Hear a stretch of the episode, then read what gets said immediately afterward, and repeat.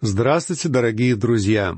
Я рад встретиться с вами на наших беседах по книгам священного писания, и мы продолжим изучать книгу пророка Захарии. Напоминаю, что в прошлый раз мы читали пятую главу этой книги, и в начале ее Захария рассказывает нам о летящем свитке.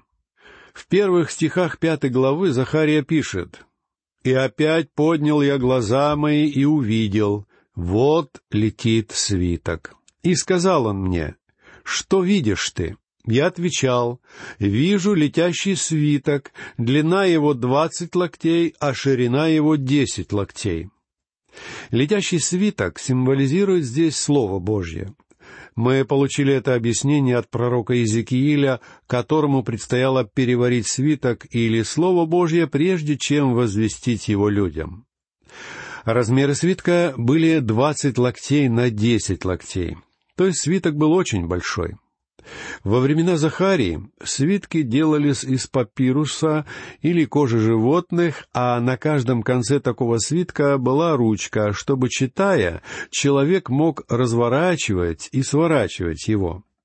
Вместо того, чтобы переворачивать страницы, как это делаем мы сегодня, люди перематывали свиток, когда читали.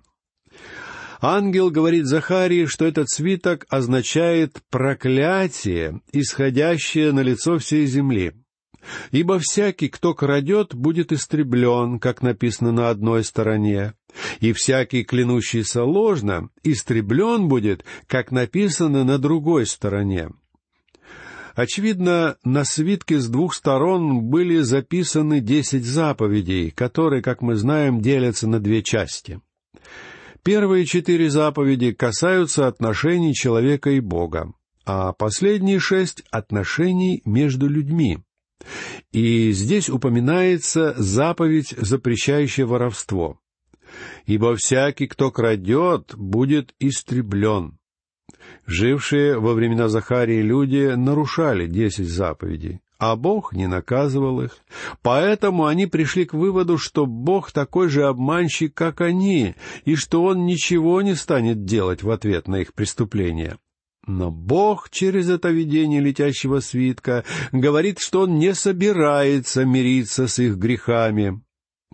В следующем видении перед пророком Захарией предстал еще один летающий объект. Наши современники наверняка приняли бы этот предмет за летающую тарелку. А Захария ничего не знал ни о каких летающих тарелках. Он ничего не может понять и спрашивает, что это такое.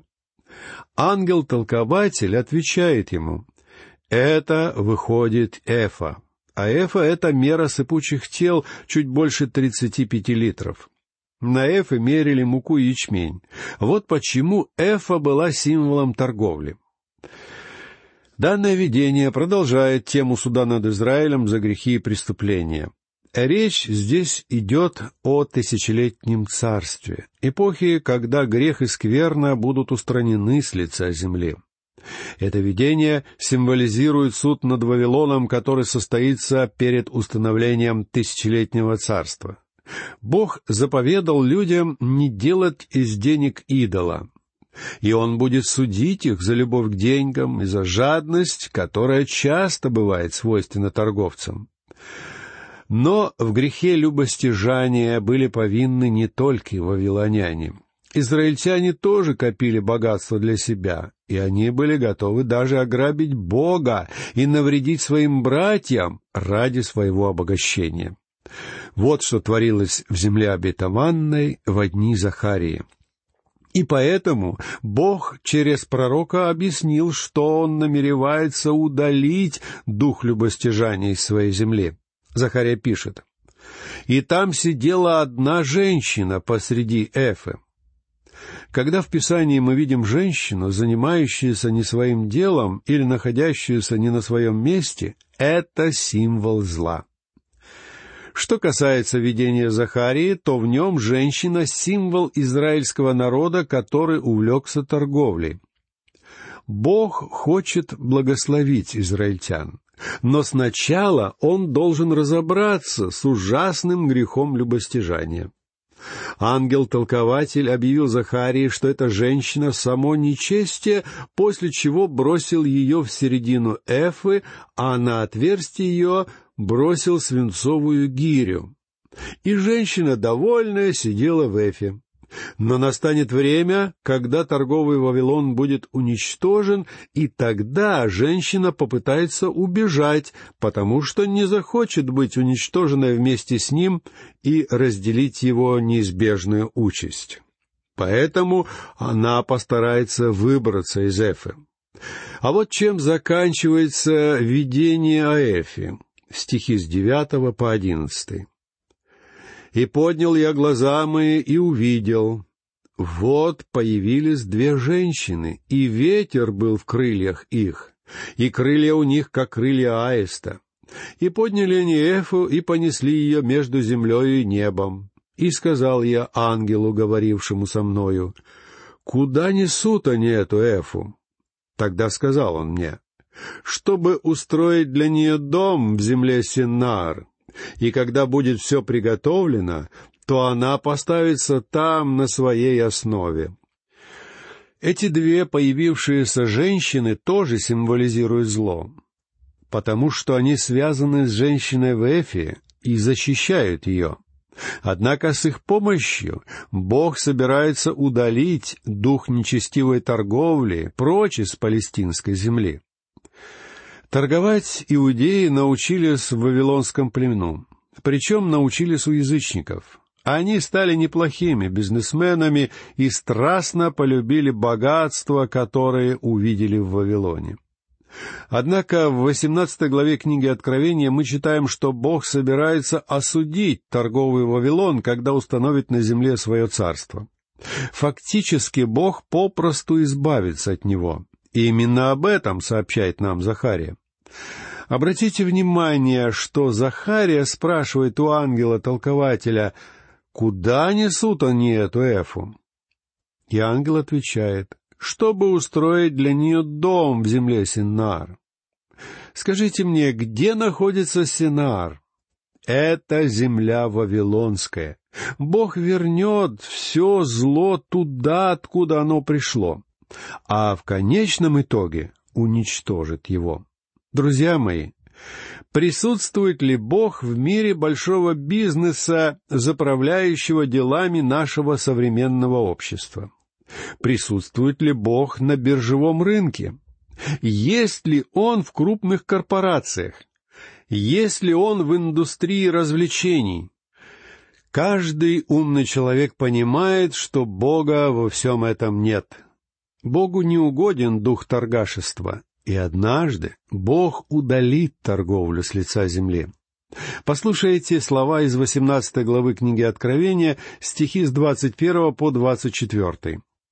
«И один сильный ангел взял камень, подобный большому жернову, и поверг в море, говоря, «С таким стремлением повержен будет Вавилон, великий город, и уже не будет его» и голоса играющих на гуслях, и поющих, и играющих на свирелях, и трубящих трубами в тебе уже не слышно будет. Не будет уже в тебе никакого художника, никакого художества, и шума от жерновов не слышно уже будет в тебе, и свет светильника уже не появится в тебе, и голоса жениха и невесты не будет уже слышно в тебе. Ибо купцы твои были вельможи земли, и волшебством Твоим введены в заблуждение все народы, и в нем найдена кровь пророков и святых, и всех убитых на земле. Когда все это зло будет уничтожено, Палестина станет воистину святой землей. И когда зло будет удалено со всей земли, настанет Царство Божие на всей земле. Друзья мои, Какая славная перспектива для нас с вами, живущих в это грешное время. И я надеюсь, что вы со всей серьезностью отнеслись к пророчествам, которые возвестил Бог через видение Захарии. А теперь мы подошли к шестой главе, в которой рассказывается о десятом, последнем из видений, полученном Захарией за одну ночь. Но сначала давайте вспомним предыдущее видение. Первое — это всадники под миртовыми деревьями. Второе — четыре рога. Третье — четверо рабочих. Четвертое — человек с измерительной вервью. Пятое — первосвященник Иисус и сатана. Шестое — отрасль и камень с семью глазами. Седьмое — светильник и две маслины. Восьмое — летающий свиток. Девятое — женщина в эфе. А теперь мы подошли к десятому видению, видению о четырех колесницах. Итак, читаем первый стих шестой главы книги Захарии. «И опять поднял я глаза мои и вижу, вот четыре колесницы выходят из ущелья между двумя горами, и горы те были горы медные, и опять поднял я глаза мои и вижу. Глаза Захарии широко открыты. Он все это действительно видит, это не сон. Захария видит ущелье между двумя горами, и горы те были горы медные. Большинство авторитетных комментаторов согласны с тем, что эти две горы — гора Сион и гора Елеонская, а следовательно, четыре колесницы находятся в долине Кедрон. «Вот четыре колесницы выходят», — пишет Захария. И мы можем предположить, что в каждую колесницу запряжены лошади, а лошадьми управляют возницы. Эти колесницы можно считать символами четырех великих мировых империй, которые видел в своем видении Даниил. Все эти империи были языческими, и Бог осудил их все. Таково наиболее прямолинейное толкование видения четырех колесниц. Однако я склонен сопоставлять данное видение о колесницах с тем, что Иоанн написал в книге Откровения, говоря о будущем.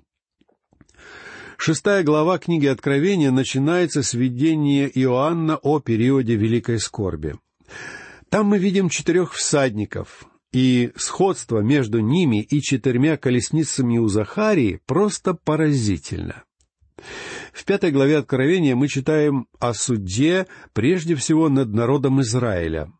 В шестой же главе речь идет о суде Бога над языческими народами, которые угнетали народ Божий. Здесь говорится не только о прошлом суде, но и о будущем суде, который состоится в период великой скорби. Вот с этим судом и соотносится видение четырех колесниц Захарии. Захария пишет, «И горы те были горы медные». Эти горы были из меди, или, если перевести слово буквально, то из бронзы. Бронза была известна на Земле с глубокой древности. Начало обработки бронзы относится чуть ли не к моменту возникновения цивилизации, то есть ко времени, простирающемуся за пределы неолита и палеолита. Символическая бронза в Ветхом Завете обозначает суд. Это один из металлов, которые использовались при строительстве скинии для изготовления двух предметов, связанных с осуждением за грех — Жертвенник был сделан из бронзы, и сосуд для омовения был из бронзы. Они оба стояли во внешнем дворе Скинии и напрямую соотносились с судом над грехами людей. Так как горы в видении медные, это значит, что и горы символизируют суд. Суд Божий придет в долину Кедрон. И далее Захария описывает четыре суда, которые символизируют четыре колесницы. Послушайте стихи второй и третий. В первой колеснице кони рыжие, а во второй колеснице кони вороные, в третьей колеснице кони белые, а в четвертой колеснице кони пеги, сильные. Масти коней тоже имеют значение. Здесь перечислены те же цвета, что и у лошадей под всадниками апокалипсиса из шестой главы Откровения. Я думаю, не случайно Захария увидел четыре колесницы, а Иоанн четырех всадниках. Вероятно, речь идет о тех же самых событиях. Рыжий конь в видении Иоанна символизирует войну. Черный конь символизирует голод, а бледный — смерть, и все они знаменуют собой суд всемогущего Бога. Что же означает белый конь? Первый конь апокалипсиса. В видении Захарии тоже есть белые кони, и, вероятно, они обозначают победу. В видении Иоанна за белым конем тут же следует рыжий конь войны. Поэтому я считаю, что первый всадник представляет собой антихриста, который принесет на землю ложный мир. А за ним поскачет рыжий конь войны, и на земле разразится война. Друзья мои, мне кажется, мы с вами еще не видели настоящей мировой войны. А она начнется в последние времена, когда вся земля будет гореть в пламени войны. И когда всадник на рыжем коне проскачет по земле, все силы ада будут спущены с цепи.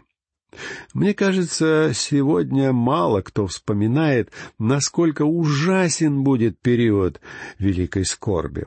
А он будет поистине ужасен, поскольку всадник на рыжем коне символизирует войну, охватившую всю землю. Пеги и кони, о которых мы читали в предыдущих видениях Захарии, вероятно, соответствуют бледному коню апокалипсиса. Это десятое видение было послано с тем, чтобы Захария ободрил свой народ. Израильтяне должны были узнать, что Бог будет судить язычников точно так же, как Он будет судить свой собственный народ. Читаем далее, слушайте стихи четвертый и пятый. И, начав речь, я сказал ангелу, говорившему со мною, «Что это, господин мой?» И отвечал ангел и сказал мне, «Это выходит четыре духа небесных, которые предстоят пред Господом всей земли». Четыре духа небесных — это, скорее всего, ангелы. А значит, четыре упомянутые только что колесницы — это ангельские создания, или те невидимые вестники, которые быстро, как ветер, исполняют повеления Бога. Иначе говоря, ангелы отвечают за суд, который постигнет языческие народы, и о котором мы читаем в книге Откровения. А теперь мы подошли к толкованию видения, находящемуся в стихах шестом и седьмом. Вороны и кони там выходят к стране северной, и белые идут за ними, а пеги идут к стране полуденной. И сильные вышли и стремились идти, чтобы пройти землю, и он сказал, «Идите, пройдите землю», и они прошли землю. Черные и белые кони поскачут на север, пеги же пойдут на юг. Послушайте восьмой стих. Тогда позвал он меня и сказал мне так. «Смотри, вышедшие в землю северную успокоили дух мой на земле северной». Обратите внимание, что ни одна из лошадей не поскачет на запад, ведь тогда они попали бы в Средиземное море. И на восток никто не поскакал, потому что там великая Аравийская пустыня лошади поскакали на север и на юг, потому что только так можно попасть в другие страны из Израиля. Эти направления просто значат, что они отправляются из Израиля и объедут всю землю. Здесь говорится, что черные и белые кони отправятся на север. Лично я считаю, что суд в период Великой Скорби начнется с северного царя, Гога и Магога то есть, вероятнее всего, с Россией, находящейся именно на севере. Суд постигнет также Египет на юге. Но здесь самое главное — не скачки лошадей. В книге Откровения перечислен ряд событий, составлявших период Великой Скорби. Когда появится белая лошадь, символ победы, то на земле установится ложный мир. Люди подумают, что наступает тысячелетнее царство — хотя на самом деле это наступит великая скорбь. Сразу же после белой лошади появится рыжий конь войны. Или разразится всемирная война, и за ним поскачет черный конь голода. Однако с войной обычно сопряжен не только голод, но также чума и смерть, а их символизирует последняя бледная лошадь. Но в видении о четырех колесницах, которые описывает Захария, порядок, напротив, не важен. Захария скорее ставит акцент на том факте, что Бог собирается судить все народы земли, и четыре колесницы — символ этого суда. Все это произойдет в период великой скорби. Так завершается описание десяти видений, посланных Богом пророку Захарии. А далее в книге говорится об одном интересном событии, которое произошло во времена Захарии. Подробнее мы поговорим о нем в следующий раз. Сейчас же я лишь коротко охарактеризую общий контекст стихов с 9 по 11, где сказано «И было слово Господне ко мне, возьми у пришедших из плена, у Хилдая, у Тови и у Иедая, и пойди в тот самый день, пойди в дом Иосии, сына Сафониева, куда они пришли из Вавилона. Возьми у них серебро и золото, и сделай венцы, и возложи на голову Иисуса, сына Иосидекова, Иерея Великого. Здесь упоминаются имена трех человек, пришедших из Вавилона. Они не входили ни в одну из двух групп, вернувшихся в землю обетованную. Они пришли сами по себе. Имя Хилдай значит «крепкий», Товия значит «Божья благодать», а Иедай значит «Бог знает». И если связать вместе все эти имена, получается следующее утверждение — Бог знает, что в своей благости намеревается посадить на престол своего царя, и слово его могущественно и крепко. То есть здесь идет речь о коронации Иисуса, сына Иосидекова, которая одновременно символизирует пришествие Христа на землю. С одной стороны, мы читаем описание события, относящегося к прошлому, а с другой видим, что по своей направленности этот текст устремлен в будущее, как, впрочем, и многие другие части пророчества Захария. Наступит время, когда Христос придет на землю, чтобы править ею. И именно эта составляющая книги пророка Захарии должна привлекать наше самое пристальное внимание. Итак, дорогие друзья, на этом мы заканчиваем сегодняшнюю беседу по книге пророка Захарии. Я прощаюсь с вами. Всего вам доброго. До новых встреч.